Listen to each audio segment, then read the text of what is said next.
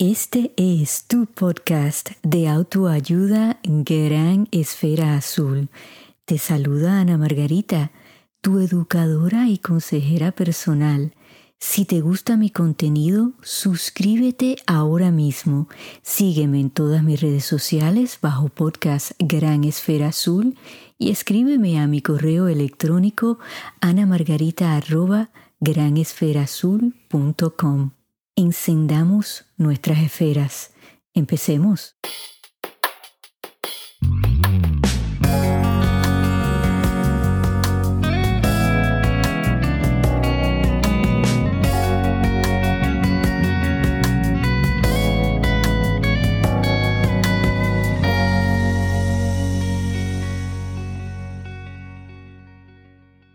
Hola amigos, espero que hayan pasado una semana linda y bien productiva. Muchas gracias por pasar este ratito conmigo. Antes de continuar el episodio, quiero darle mis más expresivas gracias a Sebastián del programa Bufonadas PR en YouTube, que me hizo una entrevista este pasado sábado. Así que amigos, les pido que pasen por el canal de Sebastián Bufonadas PR y se suscriban. Y bueno, vean esta entrevista donde la pasé súper bien y le quiero otra vez dar las gracias a Sebastián. Así que por favor le pido a mi audiencia que lo apoyen en este proyecto. Bufonadas PR en YouTube.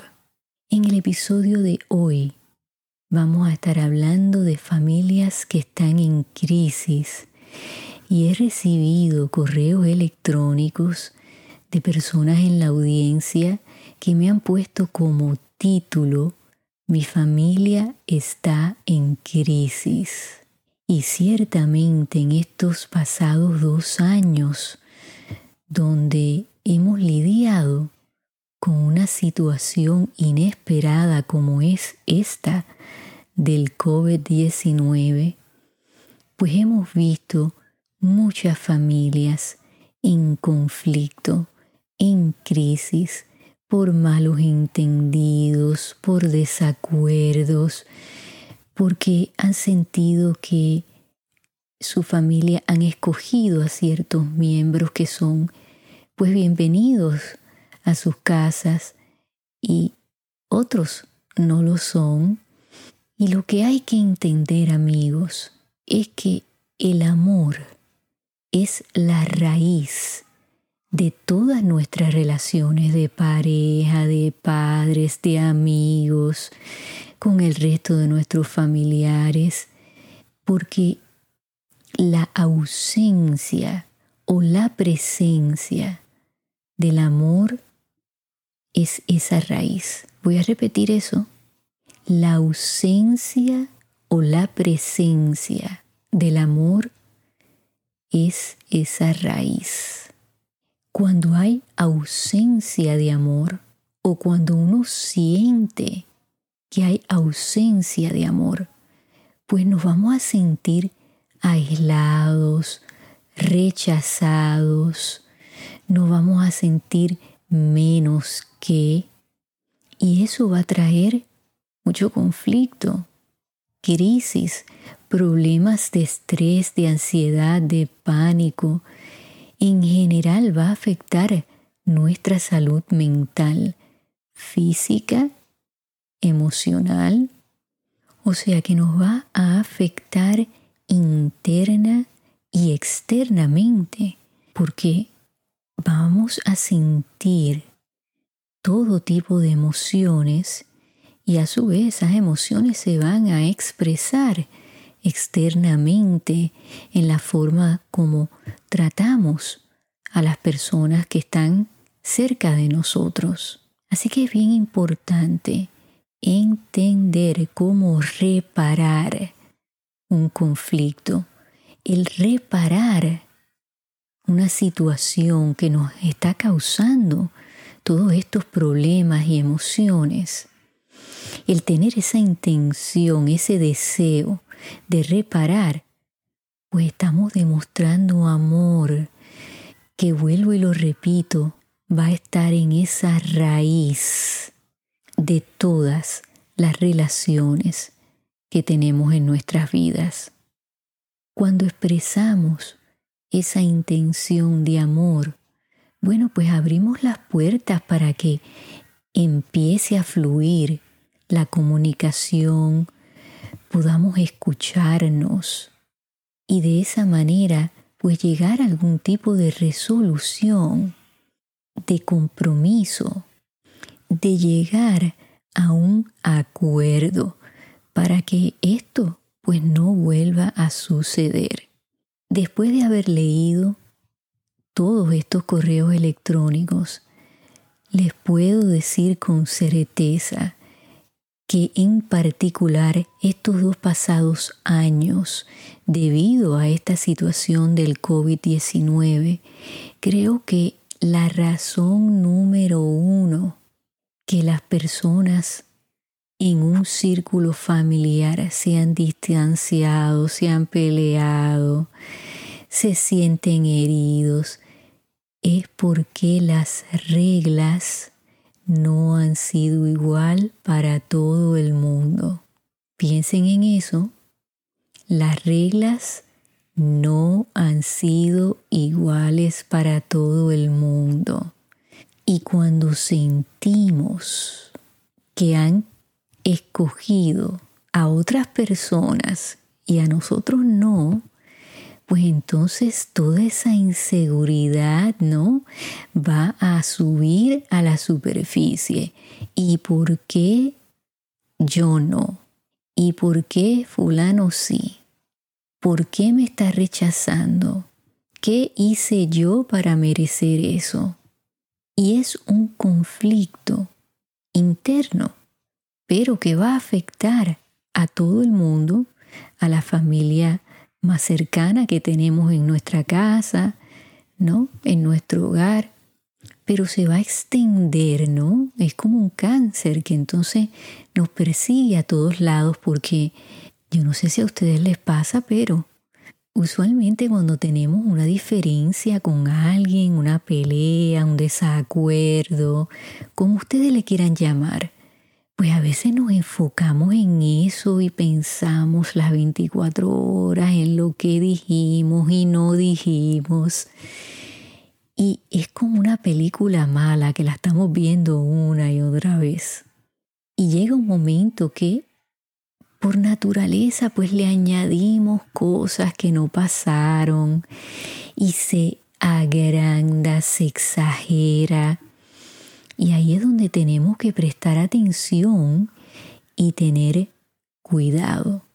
Yo recomiendo cuando hay un conflicto serio, grande, prolongado, y cuidado con eso, vamos a hablar de eso un poquito más adelante, pues consideren buscar a un mediador y puede ser un profesional en el área de conflicto y resolución o tal vez puede ser una de las personas envueltas en el conflicto, alguien que pues pueda calmadamente ofrecer un plan de acción o puede ser algún amigo, algún familiar que igualmente sea una persona calmada objetiva que traiga una energía positiva a ese conflicto.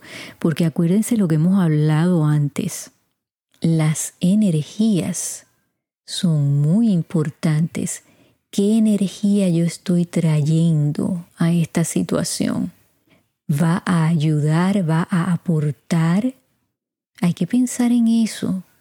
¿Quién ustedes conocen que pues tenga esas características y sea una persona que le gusta ayudar. Eso es importante identificarlo. Y si usted está en una relación de pareja, bueno, pues ¿cuál de ustedes dos en un momento de crisis y de conflicto puede tener una actitud calmada, con mucha paciencia, que sea una persona que inicie esa conversación y siempre hay que recordar el respeto es esencial, la compasión, la empatía, repito mucho esas palabras, pero si las tenemos en mente cada vez que vayamos a tener una conversación importante, pues eso nos va a ayudar a empezar las cosas bien. Ahora sí, yo les recomiendo, si no pueden encontrar a una persona que sirva de mediador, que ustedes no se sientan que pueden hacer ese trabajo, pues tomen una pausa cuando estén en el medio de un conflicto, de una crisis. ¿Por qué eso? Porque no queremos que nuestra ira, nuestro enojo, sea el que tome cargo, control de la situación. Porque ustedes estarán de acuerdo conmigo muchas veces cuando pensamos en lo que dijimos y cómo actuamos, nos arrepentimos porque nos damos cuenta que esa ira tomó control. O sea, la ira es una emoción. Y si toma posesión de la razón, bueno, pues el conflicto se puede agravar. Y eso no nos hace falta. Está perfectamente bien decirle a una persona que está envuelta en un conflicto con nosotros, ahora mismo no puedo continuar esta conversación porque estoy sintiendo enojo, ira y no quiero decir algo que te hiera porque eres importante para mí. Yo sé que en ese momento, ¿verdad? No tenemos a lo mejor las ganas de decirle a alguien, es porque yo te amo, pues eh, no, no te quiero hablar en estos momentos, o sea, porque cuando estamos encendidos, mi gente, ¿verdad que sí? Tenemos que tener cuidado porque recuerden esa ira la que habla o sea, ustedes cuando abren el horno no van a poner las manos sin guantes allá adentro. ¿Por qué? Porque se van a quemar. Y entonces lo mismo pasa cuando estamos muy encendidos, acalorados. Y yo creo que lo único que tenemos que decir es, necesito un tiempo. Necesito ir a caminar, necesito tomarme un vasito de agua, necesito dormir un rato, lo que sea que funcione para ustedes. Eso sí, no esperen mucho tiempo. Yo diría que lo más que ustedes pueden esperar es dos días para resolver un conflicto. ¿Y por qué es eso? Porque mientras más esperamos, más se agranda y se exagera el conflicto. Y entonces le damos la oportunidad a que se metan otras personas. Cuidado con eso. Porque miren, otras personas se envuelven, esas personas van a tener sus opiniones, por supuesto, y están en su derecho de tener opiniones, ¿no? Sobre todo si nosotros, pues, las metimos en el conflicto, ¿no? Ellas no lo pidieron, nosotros fuimos donde esas personas. Y también hay que considerar que esas personas a lo mejor tienen la intención de ayudar, pero van a la persona con la cual ustedes tuvieron ese conflicto y le dicen, mira, se supone que ella no te diga esto, pero Ana Margarita me dijo tal cosa de ti, y yo pues quiero ayudar la situación. Y muchas veces eso enciende más las llamas. Así que cuidado con envolver a terceras personas. Cuando estemos listos para tener esa conversación, vamos a poner reglas. Vamos a escuchar a esa persona, vamos a dejar que termine de hablar, no se deben hacer interrupciones. O sea, hay que escuchar activamente. Vamos a hacer preguntas cuando tengamos dudas de lo que esa persona nos está expresando. Y así le dejamos saber, mira, te estoy escuchando y estoy procesando lo que me estás diciendo y tengo algunas dudas.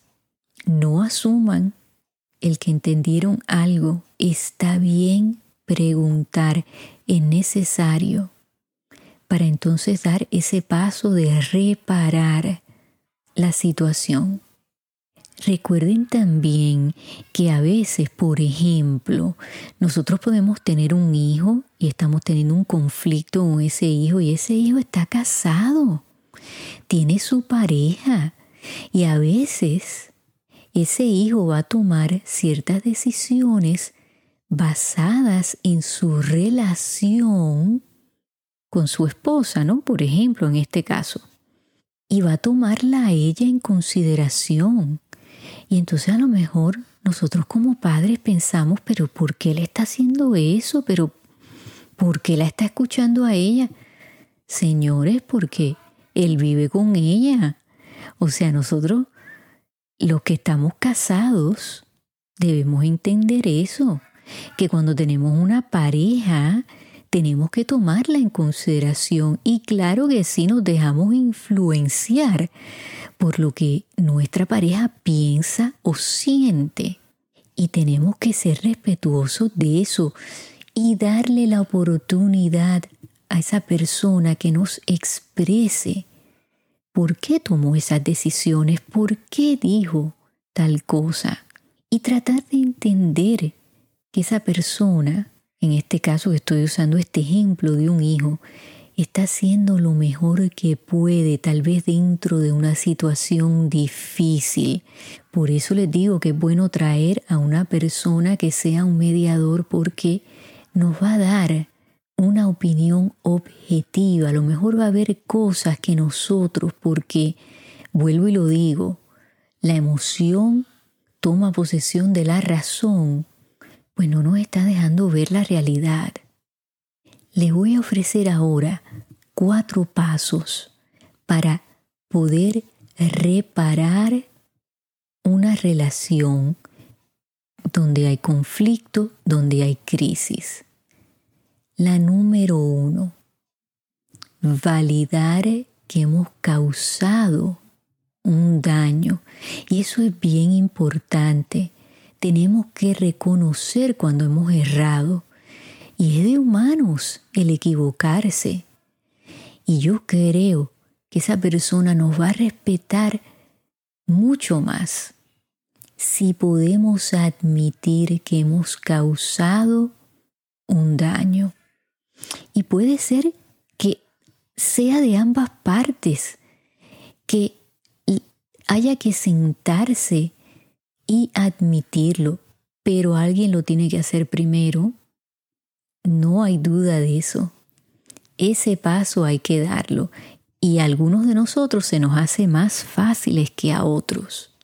Así que si se te hace más fácil a ti, da ese paso. ¿Por qué? Porque tú amas a esa persona, porque estimas esa amistad, porque hay cariño, porque hay experiencias de vida. Entonces vale la pena, ¿no? El salvar, el reparar esa relación.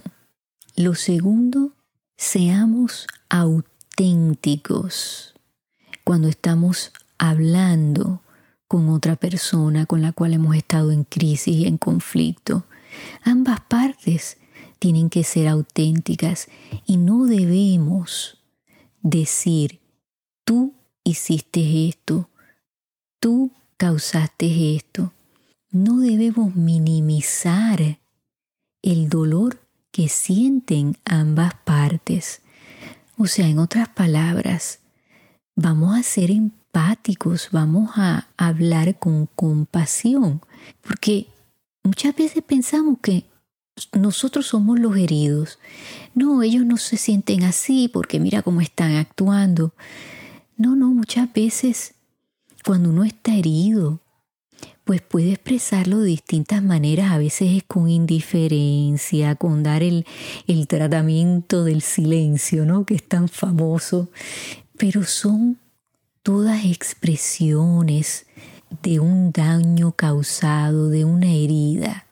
Y entonces por eso uno tiene que ser auténtico y decir, mira, yo me sentí lastimada por, yo reaccioné de esta manera por, porque si utilizamos siempre el tú, tú te merecías que yo te dijera eso, estamos atacando.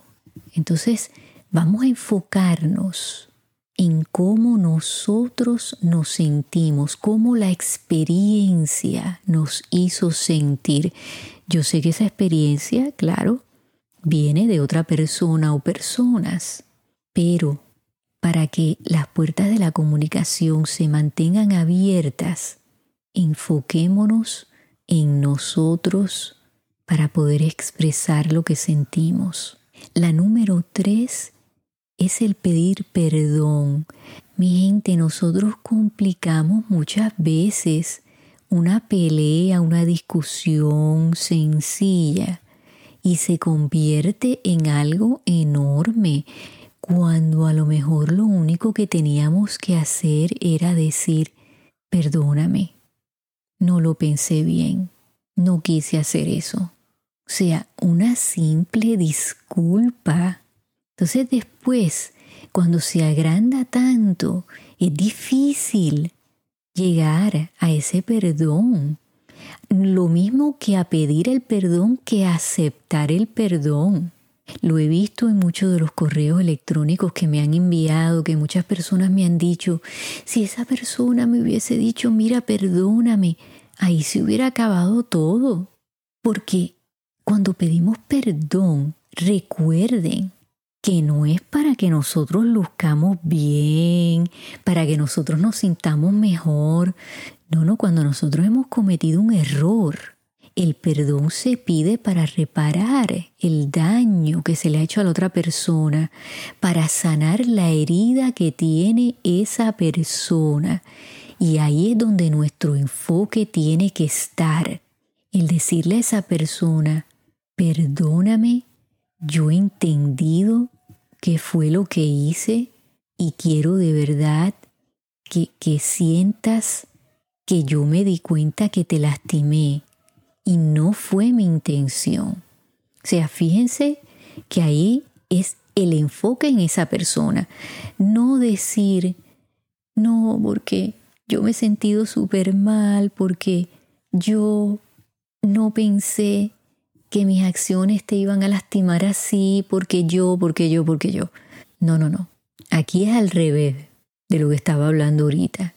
El enfoque es en el dolor causado a la otra persona. Y fíjense en una cosa, no todo el perdón tiene que ser verbalizado, ¿no? El, ir donde una persona y pedirle perdón. Yo sé que hay muchas personas que eso se le hace difícil. A veces miren con una acción bonita. Si esa persona los conoce bien, va a decir, ah, yo sé, caramba, que, que le cuesta trabajo decirlo, pero mira, me trajo unas flores, me regaló algo que dice quién soy yo, hizo un gesto bonito, o sea, la, el perdón puede venir de muchas formas. Lo importante es la intención y el ser auténtico cuando lo hacemos, que de verdad sea de corazón y enfocado en la persona a la cual le hicimos ese daño. Por último, la número cuatro es expresar nuestra intención sincera de reparar la crisis, el conflicto y ofrecer soluciones para que no vuelva a ocurrir. Esta es bien importante porque ahí estamos demostrando nuestro compromiso, hemos entendido qué pasos pues tomamos que fueron incorrectos y ahora podemos crear un plan y decir, bueno, para la próxima vamos a hacer esto para que no hayan malos entendidos. Y de esa manera, pues entonces poder anticipar lo que podría pasar si no cumplimos con el acuerdo. Eso es bien importante. Yo, fíjense, se lo recomiendo muchas veces a compañeros de apartamento, ¿no? Cuando están en la universidad, pues hacer un acuerdo hasta escrito. ¿Quién va a sacar la basura? ¿Cómo se va a mantener la cocina limpia? ¿Qué va a pasar eh, después de las 10 de la noche si ustedes traen un invitado? O sea, Esas mismas conversaciones se pueden tener, por ejemplo, cuando viene la suegra a quedarse en casa. Bueno, pues hablemos con nuestro esposo o esposa qué vamos a planear, en qué tu mamá o el suegro, tu papá, puede participar, qué va a contribuir. Y yo creo que de esa manera, ¿verdad? Podemos evitar muchos problemas. Lo mismo con nuestros hijos, cuando nosotros somos claros de qué es lo que esperamos de ellos. Bueno, pues como se dice en guerra avisada, no muere soldado, ¿no? Recuerden que el amor es la raíz de todas nuestras relaciones y que basado en ese amor es que debemos de tomar las decisiones correctas, de expresarnos auténticamente y de entender que las crisis, que los conflictos, que los cambios son constantes en esta vida y son necesarios porque nos ayudan en nuestro desarrollo. Esa es de la manera que aprendemos, que crecemos cuando tenemos la habilidad de reparar lo que se ha dañado, lo que tal vez pensamos que está roto. Hay cosas que tal vez pues no se puedan resolver, que tal vez no se puedan reparar, pero sí hay la más mínima esperanza de que sí se puede. Den ese primer paso. El amor auténtico cura muchas cosas y vale la pena preservarlo en todas sus expresiones. Den ese primer paso, amigos. Si de verdad ustedes aman a esa persona, reparen esa relación. Bueno, amigos, hasta la semana que viene, que pasen una semana muy linda y en donde quiera que ustedes se encuentren en esta gran esfera azul e enciendan esas esferas, regalen y reciban luz. Hasta que nos volvamos a escuchar.